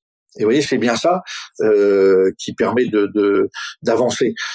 Et finalement, euh, chaque fois que j'ai eu le, j'ai eu à le faire, euh, parce que comme je l'ai dit, ça m'est arrivé plus d'une fois de m'énerver, eh bien euh, de débriefer la colère de l'analyser, de dire ok, j'ai, bah, bien sûr que je suis pas du tout, euh, je suis pas heureux d'avoir fait ça. Je, je, et en même temps, euh, je dois, je dois continuer à, à diriger euh, machin. C'est pas ça qui va faire qu'on va. Donc je vais pas me complaire dans, dans dans la posture du grand colérique, etc. Ni dans celle de la repentance permanente. J'analyse à froid, j'ai appris, et vous allez m'aider à ce que ça ne se produise pas, parce qu'on sait comment c'est arrivé. Donc on a appris ensemble. Et à partir de là, euh, on se défausse pas de sa responsabilité, on l'analyse, on la partage. C'est bien cette culture du partage qui est importante. Euh, c'est ça que j'appelle la bienveillance. on entend souvent exigence et bienveillance, comment bien les équilibrer, puisque j'ai aussi écrit un livre sur l'art de l'équilibre. C'est important d'équilibrer les choses. Je le disais tout à l'heure, plus on conjugue, mieux c'est, plutôt que d'opposer. Eh bien, euh, une bienveillance sans exigence, c'est stupide c'est malsain. Et une exigence sans bienveillance, c'est insupportable. Et donc, euh, à quel moment, dans l'exigence bienveillante, ça, ok, j'ai commis l'erreur de m'énerver, on analyse comment c'est arrivé, on en tire ensemble euh, la leçon, et je travaille, euh, et j'apprends, et ensemble, on apprend à tellement bien se connaître qu'on sait à quel moment tel événement va faire que, ou là, Pauline, elle va, la moutarde va lui monter au nez parce qu'on sait qu'elle aime pas ça, donc voilà, Pauline, euh, t'énerve pas, on fait pas ça contre toi. Euh, voilà, Olivier, t'énerve pas, on fait pas ça contre toi. Voilà. Et je suis certaine en plus que ça crée presque plus de liens avec les équipes qui du coup bah, se sentent aussi légitimes à l'idée de vous faire des feedbacks. Alors c'est pas c'est le terme anglais de faire donc un retour d'expérience. oui, exactement, et ça crée beaucoup de confiance. Euh, qu'est-ce qui fait qu'il n'y a pas de confiance? C'est j'ai des petites formules comme ça qui je dis tout ce que l'on enfouit pourrit. Et donc, hum. dans un couple, dans une relation euh, professionnelle, amicale, euh, tout ce qu'on ne se dit pas, vrai. tout ce qu'on ne se dit pas, à un moment ou à un autre, ça va faire boum. Hein. Donc, il faut pas enfouir. Et donc, il faut trouver le bon moment pour dire. Il s'agit pas de dire euh, comme ça, tiens, ben je vais te dire, tu m'as toujours fait chier. bon, ça c'est, ça sert à rien. En revanche, avoir appris petit à petit à dire on, on, ne passe pas à côté de ça. Ça, on sent que c'est un sujet qui euh, qui est sensible, qui euh, touche à la à la euh, ouais, directement au caractère, à la personnalité de, de, de, de, celle ou celui qui est en face, et donc on en parle calmement et on apprend à se à se dire les choses. moi, j'ai la chance de, de, de, partager la vie de Sylvie depuis. ça fait 46 ans qu'on est mariés et ça fait 60 ans qu'on se connaît. Elle avait 7 ans, j'avais 6 ans, j'en avais 7 et on a kiffé, ben on kiffe toujours. On kiffe parce que euh, on a toujours su se dire les choses. On, est différent. Moi, je crois au, à l'astrologie. Moi, je suis Verseau, donc ça, hein, d'accord. Elle, est les balances. Vous êtes bien complémentaires. Excellent, excellent. Et ben du coup, euh, on a appris tous les deux. Euh, alors après, je dis en riant, comme j'ai passé 18 ans à la mer, euh, sur, sur 46 ans de mariage, j'en ai passé une bonne partie euh, au milieu de l'océan, comme ça, elle était tranquille. au-delà de la blague. Vous voyez, Pauline, je dis Sylvie, je, dis jamais ou très rarement ma femme. Ça, c'est important, le, ce message-là. C'est l'autre ne nous appartient pas. Hmm. Comment s'autoriser à vouloir que l'autre soit ce qu'on veut qu'il soit quand nous-mêmes on ne le supporte pas? Et donc c'est c'est euh, on, apprend ça dans notre euh, quand on nous prépare pour euh, tout ce qui est les négociations avec les parties adverses, etc., etc. C'est tu peux pas demander à quelqu'un d'être ce que tu veux qu'il soit. Tu dois accueillir cette personne comme elle est et trouver la relation qui va permettre de de se parler, de se comprendre. ne pas changer les autres, ne pas espérer changer les autres. Donc il ne s'agit pas de, de changer euh, la balance Sylvie pour en faire euh, euh, une espèce d'égérie qui va partout saute, bondit, machin, comme fait le verso Olivier. C'est la belle personne qui est Sylvie, c'est ça. Voilà. Et donc elle ne m'appartient pas, elle est Sylvie. Je ne lui appartiens pas, je suis Olivier. Mais qu'est-ce qu'on est heureux d'être ensemble? C'est le poète libanais Khalil Gibran, le cèdre et le cyprès poussent côte à côte sur le, le mont Liban, leur, leur, leurs branches se frôlent, se fécondent, jamais ne s'étouffent. Toute relation qui étouffe est insupportable. Toute relation qui, qui conduit à tenter de soumettre l'autre euh, est insupportable. En revanche, il ne peut pas y avoir de bonnes relations si ensemble on ne trouve pas le chemin de la coopération, coopétition, euh, saine émulation, etc., etc. Et donc c'est c'est là qu'est l'équilibre. Et, euh, la chance qu'on a dans la marine avec l'esprit d'équipage, c'est parce qu'on est dans la même aventure, le même lieu, euh, les mêmes frayeurs euh, à certains moments, les mêmes joies, euh, la plus, la, merci, la plupart du temps. Eh bien, on a cette connivence, cette exigence aussi, mais parce que en même temps, on, on est dans la même histoire et dans la même insécurité. Voilà. Et du coup, assez vite, on est, on se retrouve euh, et on fait équipage. Et moi, cette vie en équipage, elle m'a beaucoup fait grandir parce que le, jeune homme un peu indépendantiste, rebelle, euh, artiste, euh, curieux, désordonné, etc. que j'étais, a appris la discipline, mais la bonne discipline. Faut qui aimait les mots, Pauline. Parlons du mot discipline. Rien n'est plus insupportable que ce mot quand on le, on, le dit tout seul. La discipline, ben ouais, t'es obligé d'obéir, machin, c'est insupportable qu'est-ce que c'est drôle quand euh, d'un seul coup on dit discipline artistique. Hmm. D'un seul coup on comprend. Je me souviens d'être allé faire un petit, euh, voilà, une petite retraite dans un, un, monastère de moines bouddhistes. Euh, c'était après des événements de ma carrière un peu compliqués. la guerre du Liban, on avait déterré nos camarades de l'immeuble Drakkar, enfin des, des trucs durs. Et j'avais senti le besoin de, d'un peu de spiritualité, d'élévation de mon esprit. Donc j'avais choisi d'aller euh, voilà passer cinq jours. Et un moine euh, m'avait fait un cadeau. Ils appellent ça des koanzen, c'est des petites pensées qu'ils partagent euh, au sein du monastère. Il me dit lis ça, toi qui es militaire. Et, le koanzen disait si tu cherches la liberté, tu risqueras d'être l'esclave de tes désirs. Si tu cherches la discipline, tu auras une petite chance de trouver la liberté.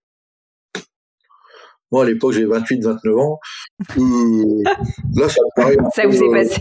J'ai un peu perché sur le truc, quoi. C'est, bientôt, je vais voir le, le moine s'élever, là, comme on voit euh, dans Tintin, là, le moine qui s'élève du sol, là. bon, Olivier, ça mérite réflexion. Eh bien, quelques années après, j'ai tout compris. La plus jeune de notre fille, euh, moi, s'appelle Constance, et euh, elle avait 14 ans à l'époque. Et elle me dit, papa, euh, euh, j'aimerais bien que tu viennes avec moi euh, au McDo samedi euh, pour rencontrer mon amie Nathalie qui voudrait te parler. J'essaie de négocier autre chose, autre chose que le McDo, mais j'y arrive pas, donc nous voilà au McDo. Et la petite Nathalie arrive, c'est une ravissante petite adolescente, brune aux yeux verts, étincelants. Elle arrive, me tend la main. Bonjour monsieur, je suis vraiment contente de vous rencontrer parce qu'on parle souvent de vous avec conscience. Et souvent, on parle de la discipline. Là, je dis, oh là, qu'est-ce qui t'arrive, Une ado qui veut pas de discipline, où est le lézard? Donc, je me mets en position un peu mauvais réflexe, hein, mais ouf. Et là, elle va me donner une fantastique, euh, elle va me permettre de comprendre le Koenzen. Elle m'explique que finalement, elle et Constance, elle travaille très bien à l'école. Constance, elle est au conservatoire de musique et elle, elle est dans le cours de, de danse qui prépare les futures euh, danseuses étoiles de l'opéra. Et elle me dit, c'est une discipline infernale. Il y a d'un côté la discipline de la danse, et, et, et je pourrais pas être danseuse étoile si je m'approprie pas la discipline de la danse, et en même temps la discipline du temps, parce qu'en même temps, si ça marche pas pour la danse parce que je me tords la cheville, il faut aussi que je puisse avoir un avenir et donc euh, et que je rassure papa et maman et donc que je sois quand même bonne à l'école. Cette môme de 14 ans me donne la clé. Elle n'est pas que, il y a son désir très fort d'être danseuse, danseuse étoile, mais elle a déjà compris que euh, ça passe par s'approprier un savoir-faire, euh, voilà, qu'elle mettra après à sa main, euh, et en même temps euh, respecter toute une euh, série de normes et de règles pour pouvoir réaliser son rêve. Et discipline artistique, discipline sportive, mais de la même façon, si on veut devenir le meilleur tourneur fraiseur du monde pour faire les plus beaux objets, ben, on est obligé de, de se soumettre à, aux règles de bon emploi de, du tour de la fraise, etc. Et ça réconcilie avec la discipline. La discipline, c'est ce qui permet la sécurité collective, le développement individuel, etc., etc. Un monde sans règles et d'une violence inouïe. Un monde sans règles et d'une violence inouïe. Un monde avec des règles injustes et, non travaillées et d'une violence inouïe. Là encore, on retrouve l'équilibre. Comment ensemble on construit les bonnes règles et pourquoi elles sont là ces règles? Elles sont là pour euh, garantir notre sécurité collective, pour nous permettre de grandir ensemble, de grandir individuellement, d'être performants ensemble, d'être performants individuellement. C'est tout ça à la fois. C'est un peu comme euh, si on veut pratiquer euh, un jeu ou, un sport, s'il n'y a pas de règles, ça devient vite l'enfer. Et donc il faut régulièrement donner du sens aux règles, retravailler les règles, et là encore ne, ne, pas les enfouir ou faire comme si elles n'existaient pas avoir le courage de les revisiter parce que comme les mots, les règles sont vivantes. elles mmh. doivent changer avec le temps. Euh, et plus on les travaille ensemble, plus on fait communauté. Au-delà des valeurs, voyez, on retrouve aussi les règles. D'ailleurs, souvent, il y a un lien entre les valeurs et les règles. Ce qui me frappe enfin dans ce que vous dites, c'est à quel point il est nécessaire finalement de ne pas avoir peur du changement. Parce que quand vous expliquez à quel point les mots, les règles changent, je peux tout à fait le voir, l'imaginer. Moi, je vous dis à l'échelle de mon entreprise, finalement, la culture de l'entreprise quand elle a un an, quand elle a cinq ans, quand elle a dix ans, quand il y a cinq employés, 20, 30, 100, ne sont plus les mêmes en fait, parce qu'on apprend et parce que l'entreprise évolue. Et je, je remarque euh, souvent il y a une forme de résistance au changement parce qu'il y a un certain confort malgré tout à avoir une règle qui est fixée, qu'on remet pas en cause et qu'on suit. Et je pense que c'est rassurant aussi euh, alors peut-être ma dernière question euh, avant qu'on passe à mon crible, ça serait sur cette notion justement de, en fait, de, de courage, euh, de courage d'accepter le changement. Euh, j'ai l'impression que c'est assez naturel pour vous et que vous êtes quelqu'un qui, qui sait s'adapter, qui est assez artistique. Mais euh, est-ce que vous auriez peut-être des exemples de moments où vous avez dû faire preuve de courage face à du changement ou peut-être euh, donner du courage aussi aux personnes qui vous entouraient? Il y aurait plein de situations que je pourrais raconter, mais je, préfère répondre. C'est pas une pirouette, hein, mais euh, euh, parce que c'est toujours difficile quand on, on raconte quelque chose. Euh, Est-ce que j'ai été courageux, pas courageux? Je, je pars d'une très belle euh, phrase de Marguerite Yourcenar. C'est dans son livre euh, Adrien ou Alexis, le, traité du vin combat. Je sais plus quel est le prénom du. C'est Alexis. Alexis et le, le traité du vin combat un moment de ce, de ce livre, elle dit tous nous serions transformés si nous avions le courage d'être nous-mêmes.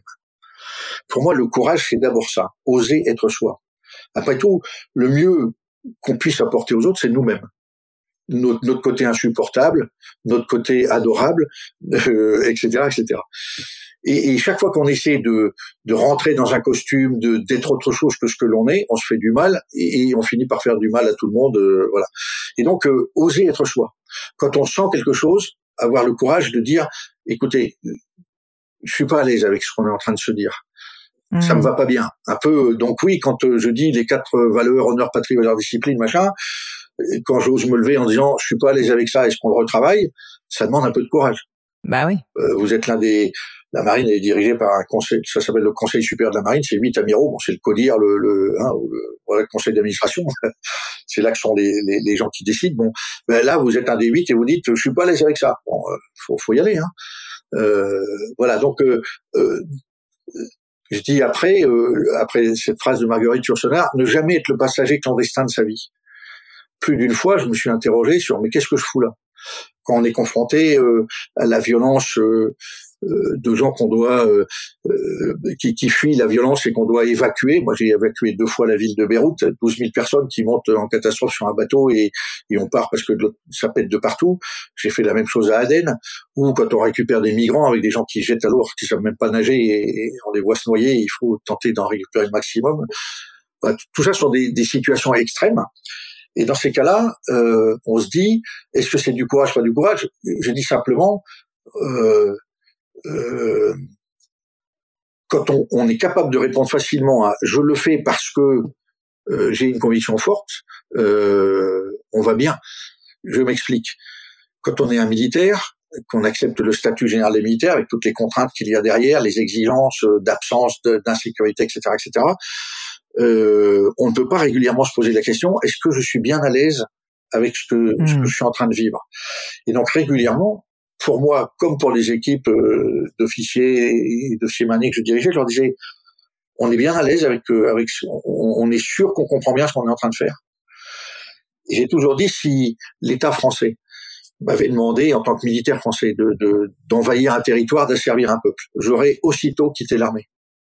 Je ne me serais pas mis au service de ça.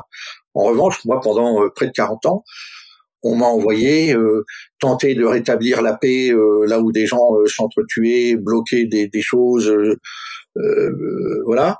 On m'a demandé d'intervenir pour récupérer des situations très instables ou pour garder la liberté de circulation dans des détroits pour que l'économie s'arrête pas d'un coup parce que certains voulaient tout bloquer et, on voit bien dans l'actualité aujourd'hui que parfois il faut pas grand chose pour que ça soit vite déréglé. donc, comment on redonne de la liberté Comment on s'engage? Donc, m'engager pour euh, euh, l'absolu respect de la dignité de la personne humaine, la liberté euh, qui fait le, le, le, partage des richesses, etc. Ça m'allait très bien, d'accord? Mais je me suis régulièrement interviewé là-dessus, interrogé là-dessus, et j'ai amené les équipes que j'avais la chance de diriger à s'interroger. Et je leur disais, on peut pas être les passagers clandestins de nos vies. Ce qu'on nous demande est, est, est trop important pour qu'on régulièrement ne revisite pas le pourquoi. Euh, j'ai même euh, euh, accompagné un de mes amis qui a écrit un livre qui s'appelle Pour qui meurt-on? C'est un général de la de la Légion étrangère et donc à un moment après le, la guerre déjà dans les Balkans, c'est une zone où souvent ça pète, la guerre d'ex-Yougoslavie, milieu des années 90, et eh ben à ce moment-là, qu'est-ce qu'on faisait là-dedans? Et on pouvait pas ne pas se poser la question. Donc le courage, c'est d'avoir le courage de ne jamais être à côté euh, des choses euh, qui nous questionnent sur qu'est-ce que tu fais là?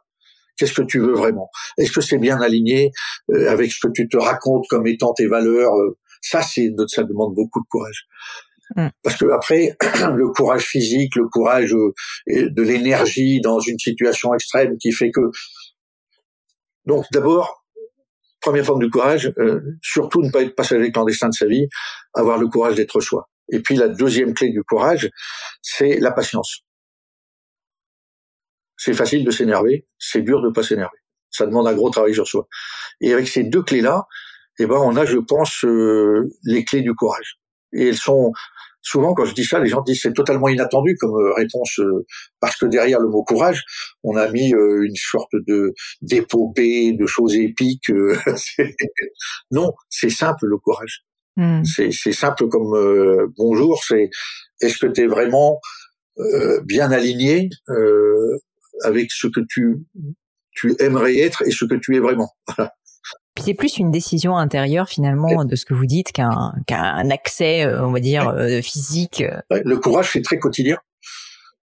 C'est, on a tous les jours rendez-vous avec soi euh, et le courage. Dès qu'on se lève, c'est la nuit. Euh, heureusement qu'on a la nuit pour souffler un peu. Hein. Il n'a pas besoin d'être courageux la nuit, c'est déjà ça. Olivier, pour terminer, j'ai toujours un crible qui sont des questions personnelles que j'aime bien poser à mes invités. Et la première de ces questions, c'est est-ce que vous auriez vécu dans votre vie un grand échec dont vous pourriez me parler et surtout euh, nous faire un retour d'expérience, euh, un retexte? Euh, de, ce, de, ce, de cet échec en fait pour qu'on en tire des enseignements avec vous Oui, j'en ai vécu quelques-uns. Celui qui m'a marqué, c'est le plus récent, mais ça a été aussi assez cruel. C'est au moment où je quitte la marine, on, m'a on m'a demandé, sollicité pour devenir président des sauveteurs en mer, la Société nationale des sauveteurs, des sauveteurs en mer. J'hésite parce que c'est le monde associatif, parce que, et puis surtout que j'ai pris la décision que je quitte la marine. Moi, j'y suis rentré matelot, je suis parti amiral plein d'étoiles, donc merci la marine. Parcours mmh. incroyable. Et, et, je veux, euh, d'une certaine façon, dire, il faut pas que tu t'installes dans le confort de ce que tu as été. Euh, redeviens le petit Olivier. Moi, je m'étais dit ça. Et puis là, on vient me chercher je venais d'être élu DRH de l'année, tout ça, euh, donc j'étais un amiral visible. Et pour les sauveteurs en mer, avoir à la tête de leur association un amiral connu qui peut aller discuter avec les grands de ce monde pour euh, décrocher les budgets, etc., c'est important. Voilà. Donc euh, et puis c'est une très belle organisation qui a été inventée par un amiral au milieu des années 60, quand il y avait beaucoup de pêcheurs qui coulaient pas loin des côtes françaises, etc. Me voilà président, et dès le départ, je sens qu'il y a un truc qui est pas aligné il y a, y a d'un côté une très belle image, des très belles, euh, et puis de l'autre côté des pratiques qui sont pas complètement, euh, qui sont borderline comme on dit en bon français. Et donc, euh, en analysant ça, je découvre que ben, certaines stations gagnent beaucoup d'argent, plus en remorquant des plaisanciers, etc. Que, et euh, c'est pas dans le contrat. Et surtout, on est attaqué en justice par deux sociétés dont c'est le métier et qui sont en colère de voir les sauveteurs faire ça. Et chaque fois, on arrive à s'en tirer euh, parce qu'on a dans le conseil d'administration de l'association euh, des gens qui arrivent à voilà euh, régler ça. Donc je leur dis, moi, je suis pas à l'aise avec ça et donc je voudrais qu'on revisite tout ça. Il y a deux choses à revisiter. Un, comment on fait, on rentre de l'argent dans les caisses de l'association pour financer un certain nombre de choses. Deux, quand l'amiral Amand, en 1965, crée les sauveteurs en mer, il y a des, des centaines de bateaux de pêche, euh, des vieux trucs là, euh, en bois, euh, quinca, qui coulent euh, dès la première tempête à 10, 15 nautiques au large des petits ports d'où ils partent. Et donc là, il y a un besoin d'aller les chercher en haute mer, les sauver. Ça, c'était avant. Depuis maintenant une vingtaine d'années, euh, donc là, on est en 2012, hein, depuis les années 90, il y a pratiquement plus de pêcheurs. Les flottes de pêche ont été divisées par plus de 10 les pêcheurs qui pêchent vont beaucoup plus loin au large et sont pour la plupart euh, très sécurisés, donc il y a pratiquement plus de naufrage de pêcheurs. En revanche, il y a des tas d'accidents le long du bord de plage le client entre guillemets des sauveteurs en mer, c'est devenu le plaisancier euh, de bord de plage, euh, voilà. Et donc il faut développer, à mon avis, non pas continuer à acheter des gros canotes euh, très gros avec des gros tirants d'eau qu'on utilise peu, mais plutôt développer la formation des sauveteurs en mer, intervenir depuis la plage avec des petits des embarcations légères. Et c'est d'autant plus important que alors qu'on sauve des gens, parfois ils se retournent contre nous en disant euh, vous m'avez blessé en me sauvant, vous m'avez tordu la cheville, et puis je vois que vous n'étiez pas formé euh, machin, et tac je vous attaque. Donc euh, faut mettre de la formation.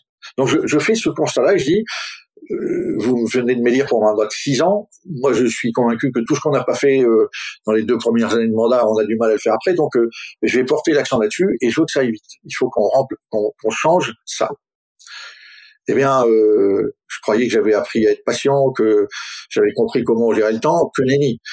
J'ai commis peut-être une erreur, c'est que le conseil d'administration qui était en place me dit alors Olivier, est-ce que tu nous remplaces, est-ce que tu mets ton conseil à toi? Et je dis non, non, on se connaît. Oui, mais non. J'aurais peut-être dû mettre une équipe dont j'étais sûr qu'elle allait m'accompagner. C'est pas ça qui s'est passé. Différents petits événements euh, ont fait que assez vite il y a eu de la tension. Euh, euh, j'ai voulu accélérer les choses et je me suis planté. et donc je suis parti après seulement euh, trois points et demi, quatre mois de présidence, parce que euh, en gros euh, l'hostilité était grande à mon égard. Il ne voulait pas que ça change, il ne comprenait pas que j'arrive avec l'envie de tout bouger. Et c'est toujours pareil. Vous aviez une partie, et plutôt les gens à la tête de l'association, qui voulaient pas que ça bouge de trop trop vite, et puis d'autres qui voyaient bien qu'il y a des choses qui n'allaient pas, qui étaient prêts à ce que ça bouge, euh, mais qui en même temps osait pas trop euh, dire comment ça devait bouger. Voilà. Et donc j'ai dû partir. Euh, et donc c'est un échec que je regrette profondément parce que comment ne pas être triste de, de, de pas pouvoir accompagner des gens aussi merveilleux que les bénévoles de cette association qui donnent de leur temps et de leur courage pour aller sauver des plaisanciers en difficulté. Quel est l'enseignement principal que vous avez tiré de, cette, de cet échec et de cette expérience? Eh ben, une fois encore, euh, mauvaise gestion du temps. Euh, euh, avoir voulu aller trop vite. L'idée n'était pas forcément mauvaise, mais je n'ai pas su prendre le temps de, hmm. de l'écoute, du partage, de la conviction. et, et j'ai cru que je me suis auto-persuadé, parce qu'on fait souvent cette erreur-là, bien sûr qu'ils sont d'accord, c'est tellement évident. Ouais. Eh ben non, c'est, oui, l'idée est évidente, elle est, elle est plutôt, et on voit bien, petit à petit, on y arrive, mais euh, trop tôt, trop vite, trop fort. Merci beaucoup d'avoir partagé ça avec nous. S'il y avait quelque chose, ouais, je, je prends note puisque je suis tout à fait coupable de ça. Euh, s'il y avait quelque chose qui était à refaire dans votre vie personnelle, professionnelle, qu'est-ce que vous referiez différemment? Je sais pas parce que finalement tout s'est fait euh, en naviguant, en tirant des bords. Euh, rien n'était. Euh, j'ai jamais eu de plan euh, de carrière. De, vraiment, quand je rentre dans la marine, j'imagine pas du tout que je finirai amiral. J'y rentre parce que je veux un premier emploi, pouvoir me marier avec Sylvie. Euh, parce qu'à l'époque, si on n'a pas de boulot, on n'a pas le droit de se marier. Enfin, c'est voilà, c'est la France des années 70. Hein, donc, et donc voilà. Non, je, je et en plus, en, naviguant comme ça, en tirant des bords, j'ai toujours eu la baraka, ça s'est toujours plutôt bien bien passé. Euh, euh, donc non, euh, si ce n'est que euh, chaque fois que euh, ça s'est ça a demandé beaucoup d'efforts pour rattraper la situation, c'était mon impatience. Et donc aujourd'hui, si j'avais plutôt appris à être plus patient et plus calme, j'aurais été encore plus extraordinaire que je n'ai été. Vous avez déjà fait très bien, donc on va considérer que c'était quelque chose qui n'était pas à refaire. Euh, est-ce qu'Olivier, vous auriez, vous avez déjà cité un certain nombre de très jolies euh, maximes, mais est-ce que vous auriez justement une maxime, des mots de sagesse, une citation qui euh, vous touche particulièrement, peut-être que vous vous répétez de temps en temps, que vous pourriez partager avec nous? Alors, euh, celle qui me parle le plus, c'est celle que j'ai citée, celle du Mahatma Gandhi, personne ne peut te blesser sans ta permission. Mais une autre euh, qui vient de Nelson Mandela, c'est euh, il n'y a pas eu, il n'y a pas de temps perdu, il y a du temps apprenant. Hmm. Et, j'adore cette phrase, c'est il l'a prononcée alors qu'on lui posait la question, mais vous avez été emprisonné longtemps, que de temps perdu pour le beau projet de d'une Afrique du Sud multiculturel, multiracial. Il dit non, non, il n'y a pas eu de temps perdu, il y a eu un temps apprenant. Je n'aurais pas eu l'idée de, de, la nation arc-en-ciel si je n'avais pas été contraint à, à, accepter que il faut des blancs et des noirs et que chez les blancs et les noirs il y a des gentils et des méchants et que les gentils sont pas que d'un côté. Et j'ai trouvé ça très très très puissant. Il n'y a pas de temps perdu, il y a du temps apprenant. Et, souvent, on prend pas le temps d'apprendre. Dans mon livre L'art du temps, je dis, euh, les Grecs disent, il y a euh, euh, chronos et kairos. D'accord? Chronos, le temps tic-tac, tic-tac qui s'écoule. Et kairos, l'instantanéité, l'opportunité, le, le, le, temps ici, maintenant, euh, tac. Et on a euh, centré nos organisations et nos économies et nos modes de vie sur ces deux temps-là oubliant les deux autres temps majeurs dont nous parlait déjà euh, nos, grands anciens grecs, c'est scoler et diatriber. Diatriber, la diatribe, se parler, scoler, l'école, apprendre. Hmm. Donc, euh, chaque fois qu'on prend le temps de d'échanger, de, partager, comme nous le faisons en ce moment, Pauline, et merci pour ces moments importants, d'échanger, de partager, d'apprendre les uns des autres, euh, euh, scoler, diatriber, ce sont des temps majeurs. C'est là qu'on grandit, c'est là qu'on consolide, c'est là qu'on c'est là qu'on se fait du bien en fait. Et malheureusement, toutes nos organisations, euh, qu'elles soient politiques, économiques ou autres, elles sont dans euh, Kairos Chronos. Bah dans le faire euh, et non pas l'apprentissage. Et donc, euh, on retrouve l'éloge du pas de côté, euh, prendre le temps de, de s'interroger, de, de, de, se questionner, pour mieux consolider sa capacité à défendre euh, des idées euh, et, et, pourquoi on pense que c'est cette idée-là mérite d'être défendue. Encore quelques petites questions. Euh, une question que j'aime beaucoup. Est-ce qu'il y a une croyance que vous auriez euh, développée qui est controversée? Ce que je veux dire par là, c'est euh, que vous avez une conviction sur le monde, sur la vie, sur votre entourage, peu importe, et que vous constatez qu'elle n'est plutôt pas unanimement partagée? Eh bien, je, je, je, crois beaucoup à l'intuition. Et, et, et l'intuition, c'est quelque chose de mal vu.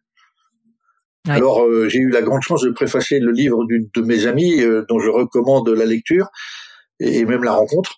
Euh, elle s'appelle Victoria Pelé-Clements. Elle a écrit un livre qui s'appelle Tous intuitifs.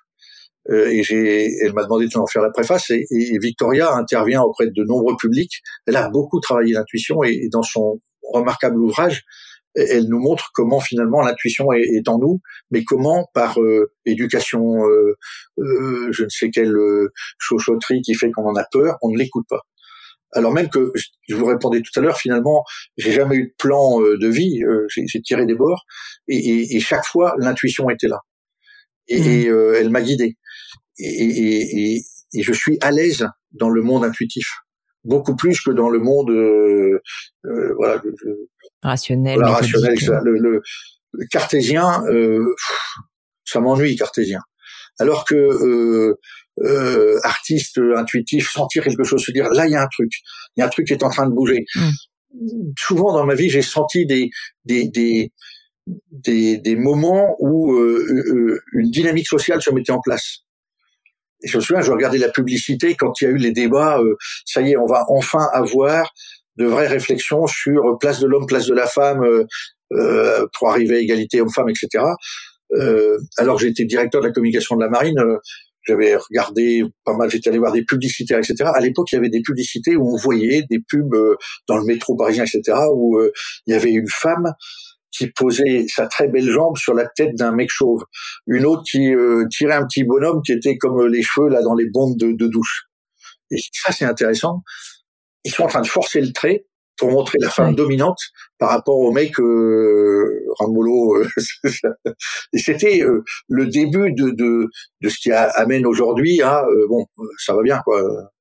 Il y a, y, a, y, a, y a l'homme, il y a la femme, et, et, et euh, on peut pas imaginer que, que, leurs droits soient pas les mêmes que et qui, qui, que voilà. Et ensuite surtout ne partons pas dans l'idée que euh, ils sont ils sont identiques. Heureusement ils sont différents éminemment complémentaires et c'est ce qui fait la force de la vie.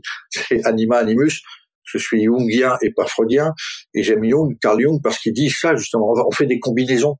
Euh, voilà. Et cette pub euh, me dit ça, ça c'est en train de nous annoncer un mmh. mouvement sociétal dans les 15 ans qui ont suivi, ça a été tout ce qui a été euh, euh, l'égalité euh, homme-femme jusqu'à MeToo aujourd'hui, en passant par il faut la parité dans les conseils d'administration, etc. Et on n'a pas fini le boulot. Hein. mais mais moi voilà, je sens comme ça des trucs, je vois une image, j'entends un son, je, je, je, commence à entendre des idées qui et, là je dis oups, il y a quelque chose. Et, et assez souvent, euh, et ben ça arrive. Alors je me permets une recommandation d'ouvrage peut-être euh, Olivier, je sais pas si vous l'avez lu, il y a un livre euh, qui s'appelle Blink en anglais d'un auteur américain euh, qui s'appelle son nom m'échappe il est Malcolm Gladwell qui est journaliste et qui traite du sujet justement de la de l'intuition en expliquant que souvent c'est une somme de plein de petites informations que le cerveau traite très rapidement et qu'en fait c'est beaucoup plus rationnel que ce qu'on pourrait penser. Alors, on peut se tromper, bien sûr, mais qu'en réalité, c'est fondé quand même sur euh, des, des impressions qui sont réelles. Mm. Donc, euh, assez intéressant. Je ne l'ai pas lu, mais j'ai noté. euh, deux dernières questions. Est-ce qu'il y a un sujet sur lequel vous auriez changé d'avis? Euh, Il y en a plein. Euh, il y en a plein. Longtemps, j'étais euh, plutôt euh, gauchiste, on va dire. Euh, enfin, longtemps, j'ai été plutôt dans une idée du monde généreux, socialiste, communiste, ouvert. Enfin voilà, j'avais du mal avec. c'est assez rare dans le monde de l'armée, non Je pense? Ou c'est une image? non, l'armée c'est un, un, microcosme, enfin un microcosme sociétal à l'image du reste de la société. D'accord. Même s'il y a peut-être une tendance plus droitière, encore que non. Moi, j'ai connu plein de, de j'ai eu des patrons qui étaient plutôt des, des, des gens de, de, gauche, si on parle gauche-droite, etc. Voilà, moi j'étais euh, un môme des années 60-70, donc la liberté, le pacifisme, le monde généreux, etc. Euh, et puis petit à petit, j'ai évolué en disant oui, mais ce monde généreux-là, il ne peut exister que que si malgré tout, euh, eh ben, il y a une économie qui fonctionne. Ça, ça vient pas de mm. nulle part. Euh, il faut qu'on trouve le bon modèle, euh, voilà. Et donc petit à petit, j'ai appris à m'approprier euh, ce qu'on appelle l'économie au sens large. Je, dans, dans un premier temps, j'étais pas à l'aise avec ça. J'ai encore au fond de moi l'idée que quand on est propriétaire de quelque chose, on est fragile parce qu'on a peur de le perdre. donc, mm. euh, dès, ma, dès mon enfance, euh, j'admirais les nomades. Je lisais euh, Le Lion de Kessel, etc. Je lisais Conrad. Enfin, pour moi, le monde était vaste, il était libre, il était ouvert, et moins on possédait, euh, plus on était libre. Et plus on se mettait dans la possession, euh, plus on devenait oncle Picsou, plus on était mauvais.